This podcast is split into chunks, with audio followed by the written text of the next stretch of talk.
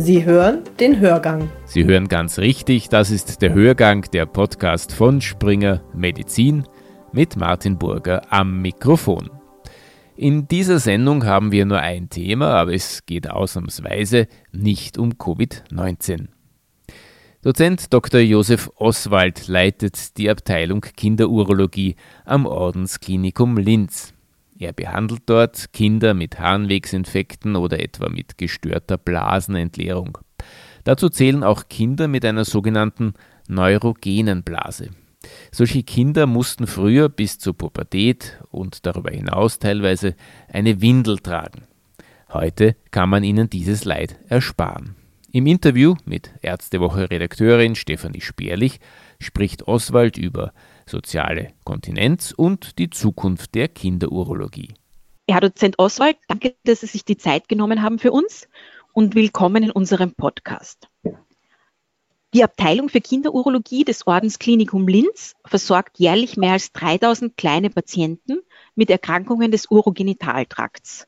Mit welchen Erkrankungsbildern kommen die Kinder zu Ihnen und welche Erkrankungen sind in diesem Fachgebiet am häufigsten? Also angeborene Fehlbildungen des Urogenitalsystems, das heißt Fehlbildungen der Nieren, der Harnleiter, der Blase, der Harnröhre sowie beim Knaben der Gonaden, äh, treffen uns am häufigsten. Das ist insofern von Bedeutung, als es die zweithäufigsten, wenn nicht häufigsten Fehlbildungen überhaupt im Kindesalter sind, neben den Herzfehlbildungen. Letztendlich sind Fehlbildungen der Nieren mit Niereninsuffizienz bis hin zur Dialyse und Nierenersatztherapie verbunden. Deswegen die Bedeutung der Erkennung auch dieser Krankheitsbilder. Das ähm, Positive an dem Ganzen ist, nach entsprechender Diagnostik und ab, beziehungsweise Abklärung kann man diese Fehlbildungen relativ gut heute therapieren. Und zwar mit minimal invasiven Maßnahmen bis hin eben zu klassischen Operationen, wie zum Beispiel einer Nierenbeckenplastik, die dann durchgeführt wird, wenn zum Beispiel Engstellen zwischen Nierenbecken und Harnleiter vorhanden sind. Und äh, welche Erkrankungen sind am häufigsten? Gibt es was, wo wirklich, wo man sagt, da kommen viele Kinder mit einer bestimmten Erkrankung? Also sehr häufige Erkrankungen betreffen vor allem die Knaben mit Fehlbildungen des äußeren Genitales. Dabei sind die Hodenhochstände ganz als erstes zu nennen, die einen Einfluss auf die spätere Fertilität bzw. Fruchtbarkeit haben und auch Vorhautveränderungen. Die sind sehr häufig, sind relativ simpel und können aber tagesklinisch versorgt werden. Also das sind sehr häufige, gleich gefolgt von Harnwegsinfekten, also Erkrankungen der Blase und der Nieren, die sind vor allem Mädchen ab dem zweiten Lebensjahr sehr betroffen. Das sind auch die Kinder, die gefährdet sind, schwere Nierenschäden zu erleiden. 20 bis 30 Prozent von betroffenen Kindern sieht man die Fehlbildung bereits pränatal. Was ist mit der anderen Hälfte und wie könnte die Früherkennung nach der Geburt verbessert werden? Also verbessert werden könnte sie, indem man zum Beispiel nach der Geburt im Rahmen des Hüftultraschalls die Nieren mitschallt. Das ist eine relativ simple Untersuchung. Sie ist schmerzfrei und es ist so wie in den USA, dass diese Erkrankungen relativ leicht auch vom sogenannten Laien oder Nichtfachmann erkannt werden und eine, eine, Screen, eine Screening-Untersuchung äh, darstellt. Das heißt, wenn bei der Niere etwas nicht stimmt, zum Beispiel durch eine MTA durchgeführt, dann wird sie zum Fachmann geschickt und der evaluiert dann zum Beispiel die Nieren. Das heißt, die Nieren sind relativ leicht mit dem Ultraschall zugänglich, pränatal und postnatal. Postnatal maximal 20, 30 Prozent. Leider fallen die meisten Kinder immer noch durch Harnwegsinfekte, also durch Symptome nach der Geburt auf, wo bereits Schäden vorhanden sind, die man vielleicht vermeiden hätte können. Okay, das heißt, ähm, wenn öfter ein, ein Harnwegsinfekt vorkommt, sollte der Kinderarzt natürlich äh, eine Überweisung vornehmen an Ihre Abteilung. Stimmt das? Oder welche Kriterien gibt es dafür, dass man daran denkt, dass man an Sie weiter überweist? Genau, der Harnwegsinfekt ist eines der wichtigsten Symptome, die wir haben. Wir können noch unterscheiden zwischen hochfieberhaften Harnwegsinfekt ab 38,5 Grad Celsius und Afebrin, also nicht fieberhaften Harnwegsinfekt. Der letztere gilt als relativ harmlos, das stimmt zum Großteil. Der fieberhafte Harnwegsinfekt ist immer ein Alarmzeichen und muss immer einer Abklärung zugeführt werden. Die Problematik besteht oft darin, dass beim Säugling, sowohl beim Knaben als auch beim Mädchen, die Diagnose des Harnwegsinfektes nicht einfach ist. Eine exakte Diagnose würde theoretisch nur mittels Katheterhahn erfolgen können. Aber in der Praxis wird meistens ein Sackerlhahn genommen und es bedarf eben der klinischen Erfahrung, des praktischen Arztes oder des Kinderarztes zu sagen, okay, das ist jetzt ein echter fieberhafter Harnwegsinfekt, der gehört abgeklärt. Und zwar schon der erste sichere fieberhafte Harnwegsinfekt. In den alten Leitlinien wartete man bis zum zweiten, mitunter zum dritten fieberhaften Harnwegsinfekt. Da kann es schon zu spät sein, wenn die Therapie zu spät eingeleitet wird.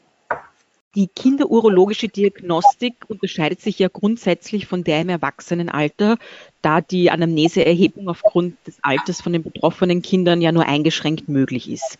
Man kann stellvertretend die Eltern befragen, doch von größerer klinischer Bedeutung ist die klinische Untersuchung. Welche unterschiedlichen Fachrichtungen braucht es, um kinderurologische Erkrankungen abzuklären bzw. zu einer Diagnose zu kommen? Ja, einen Großteil der Abklärung machen wir selbst mittels Ultraschall. Wir haben also hochspezifische Kinderultraschallgeräte mit spezifischen äh, Schallköpfen. Zusätzlich erfassen wir sämtliche Fehlbildungen der Blase und der, des Harnleiters, welche am uretrovesikalen Übergang lokalisiert sind, das heißt am Übergang zwischen Ende des Harnleiters und Blase. Dort gibt es eine Art Ventil. Die meisten Diagnosen äh, werden dann mit vesikuretralen Reflux äh, bezeichnet. Und dann gibt es noch die Pädiatrie per se, die ein enger Partner ist, vor allem bei Nierensteinen, aber auch bei Niereninsuffizienzen. Insuffizienzen. Und eine ganz wesentliche Untersuchung, die wir nicht missen möchten und die letztendlich den Ausschlag gibt, ob wir operieren oder nicht, ist die Nuklearmedizin. Es gibt zwei nuklearmedizinische Untersuchungen der Nieren. Das eine ist der DMSA-Scan, der das Parenchym der, der Niere evaluiert, ob hier Narben vorhanden sind, ob hier kleine Nieren vorhanden sind und wo die Nieren liegen.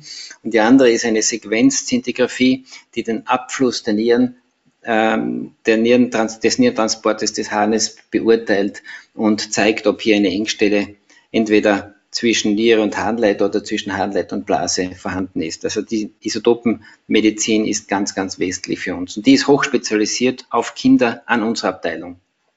Ähm, die Kinderurologie am Ordensklinikum Linz ist auch europäisches Expertisezentrum für seltene kinderurologische Erkrankungen.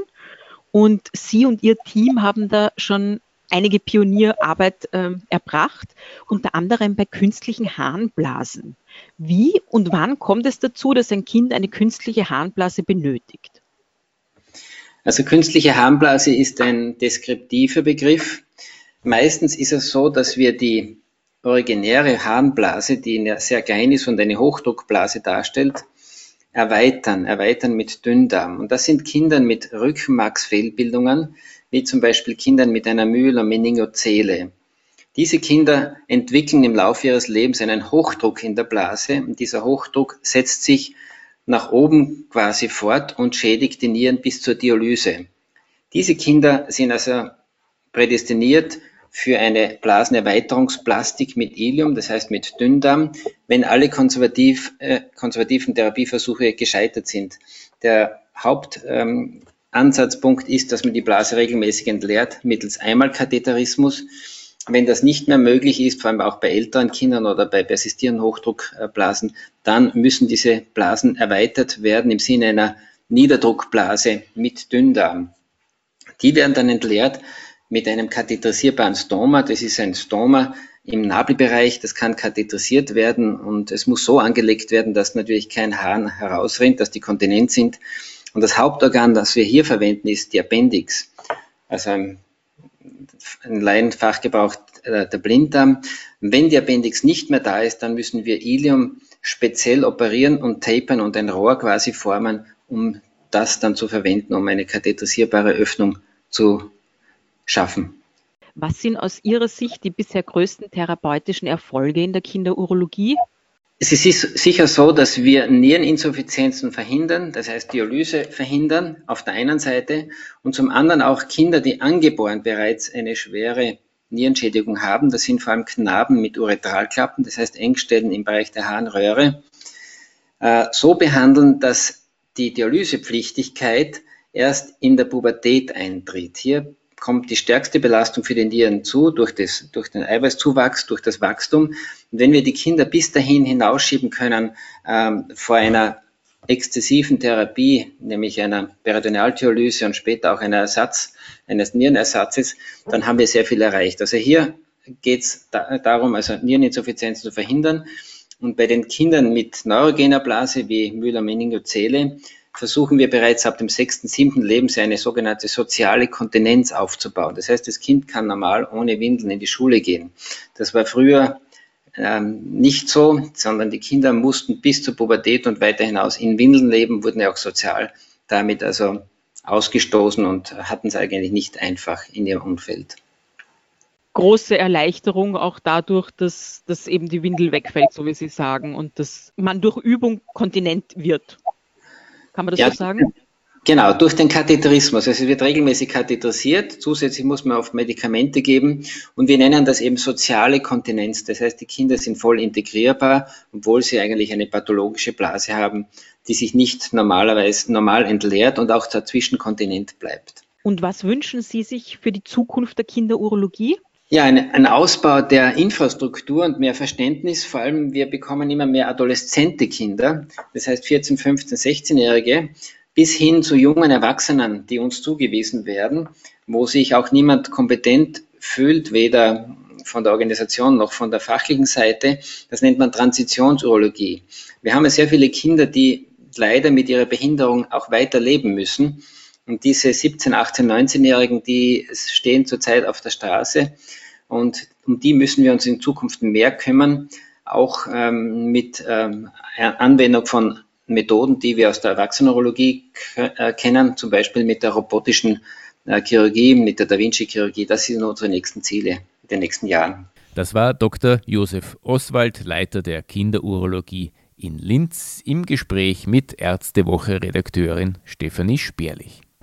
Die aktuelle Ausgabe der Ärztewoche befasst sich ebenfalls mit einer urologischen Krankheit, dem Hodenhochstand. Im Springer Medizin Podcast geht es nächste Woche weiter mit einer Volkskrankheit mit dem Spannungskopfschmerz. Ich würde mich freuen, wenn Sie den Hörgang abonnieren und wieder bei uns reinhören. Alles Liebe, Ihr Martin Burger.